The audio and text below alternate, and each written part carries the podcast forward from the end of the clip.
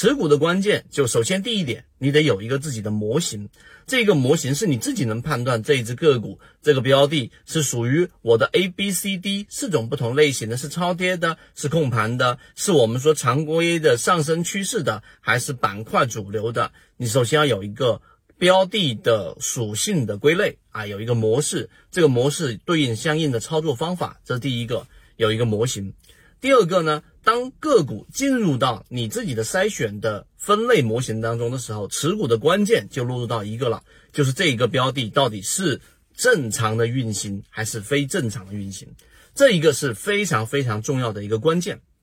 为什么我说它非常重要？最主要的原因是因为当一只个股，当一个标的它是属于正常的运动，那它就可以继续持股，那你就不会轻易的被一只好的标的。给甩下马，我们再往深入一层去判断，到底它怎么去判断一个标的的运行是正常还是不正常呢？那好，我们来说第三点，一个个股的标的的正常其实是有一些筛选条件的。我举个最简单的例子，一只个股如果是一只控盘的，是符合我们模型散户数量大幅减少的，它现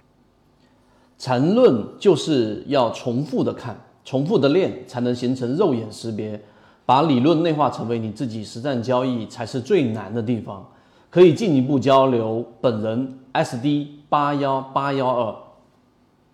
进入到一个上升趋势的时候，然后呢又进行了一波调整。而这一波调整呢，如果它是我们说的控盘庄庄股类型呢，它的调整一般情况之下是第一缩量的，第二它调整的幅度不会特别大，往往都会在趋势线的这一个支撑。或者是在趋势线支撑破位，哪怕破位了三天左右都会进行一个修复，修复的周期会比较快，所以这是第二个正常类型的调整。那么第三，当它一旦修复起来的时候，那么伴随的是 MACD 继续的缠论量能的一个堆加，就它量能还是在增加的，在小级别上，所以这些判断依据都是认为它是正常的。那相反的是什么样的运动状态是非正常的呢？我们说过，控盘的庄股，它的上涨往往是属于缩量的，因为大部分筹码在主力的手中，所以它是缩量上涨。所以不正常的判断有几种，第一就是它在高位的时候突然间的放量，然后这个放量呢，无论是上涨还是下跌，那么你都随时要考虑卖股票了，这是第一点。第二个，